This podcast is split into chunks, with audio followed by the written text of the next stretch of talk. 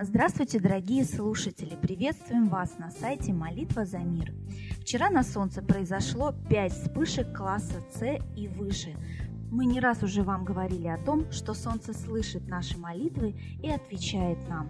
А сейчас подробнее о Солнце расскажет Евгений. Здравствуйте. Сегодня по древнерусскому календарю День Огни Бога. Еще его называют Огонь Сварожич, Огни, Огневед. Воплощение силы Сварог, небесного огня на земле, природная сила мироздания. Также у него есть функция хранителя семян и посевов. Доподлинно неизвестно имя Бога Огня, скорее всего, его имя было настолько свято, что его старались пореже произносить вслух, заменяя иносказаниями.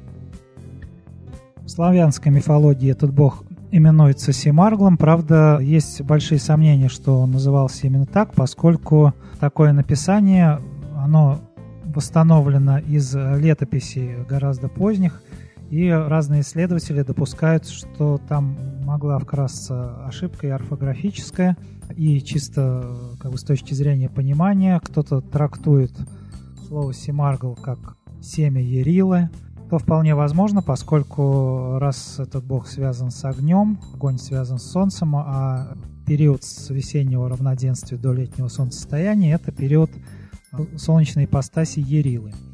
И логично, что если вчера был праздник огневища, то есть поля, так сказать, готовились к посеву, то вполне логично, что следующий день, день, собственно, начала посева – и, э, соответственно, божества, которые этот процесс курируют, если можно так выразиться. Источники э, славянской мифологии пишут о том, что Семаргл, Сварожич, не пускает в мир зло, ночью он стоит на страже с огненным мечом, и лишь один день в году Семаргл сходит со своего поста, откликаясь на зов купальницы. Это осеннее равноденствие. И, соответственно, через 9 месяцев, в день летнего солнцестояния, у Семаргла и купальницы рождаются дети Кострома и Купала. Примерно в это время происходит чествование бога Семаргла, жертвуют ему предпочтительно огнем, зажигая большие костры. Семаргла Сварожича чтили во все те дни, когда народный календарь пестрит приметами о костре и огне. Так что даже если в имени этого бога и э, в каких-то его свойствах и есть, э, может быть, позднее напластование, искажение, в частности, его э, изображают даже крылатым псом и даже чуть ли не драконом. Дракона на Руси уж точно никогда не чтили, с ним боролись. Тем не менее, если все эти напластования убрать, видно, что э, это божество связано впрямую с огнем, с солнцем. И сегодняшний день Огнебога – прямое продолжение вчерашнего дня Огневища.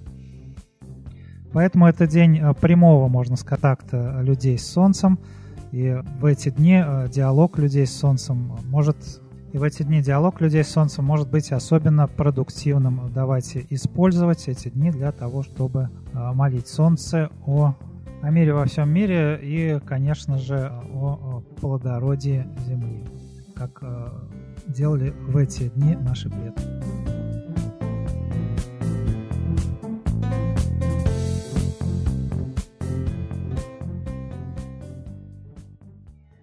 Спасибо большое, Евгений.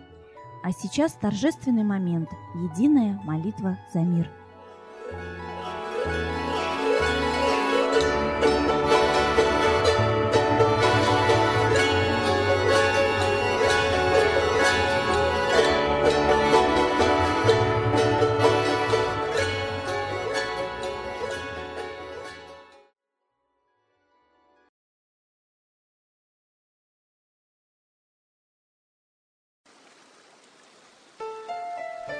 Новый порядок несет сатана.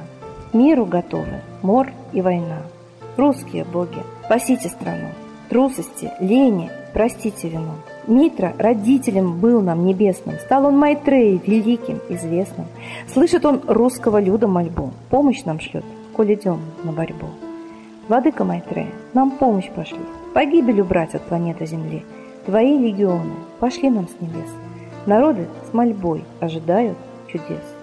Господи, разум народом верни. Вновь наступили тяжелые дни. Снова войска на готове стоят. Снова на смерть посылают солдат. Брат поднимается снова на брата. Мы в эгоизме и лжи виноваты. Верим предателям рода людского. Мир наш над пропастью гибели снова. Полный, тотальный контроль наступает. карта раба нас свободы лишает. Просим о помощи, молим о чуде, чтобы прозрели и выжили люди.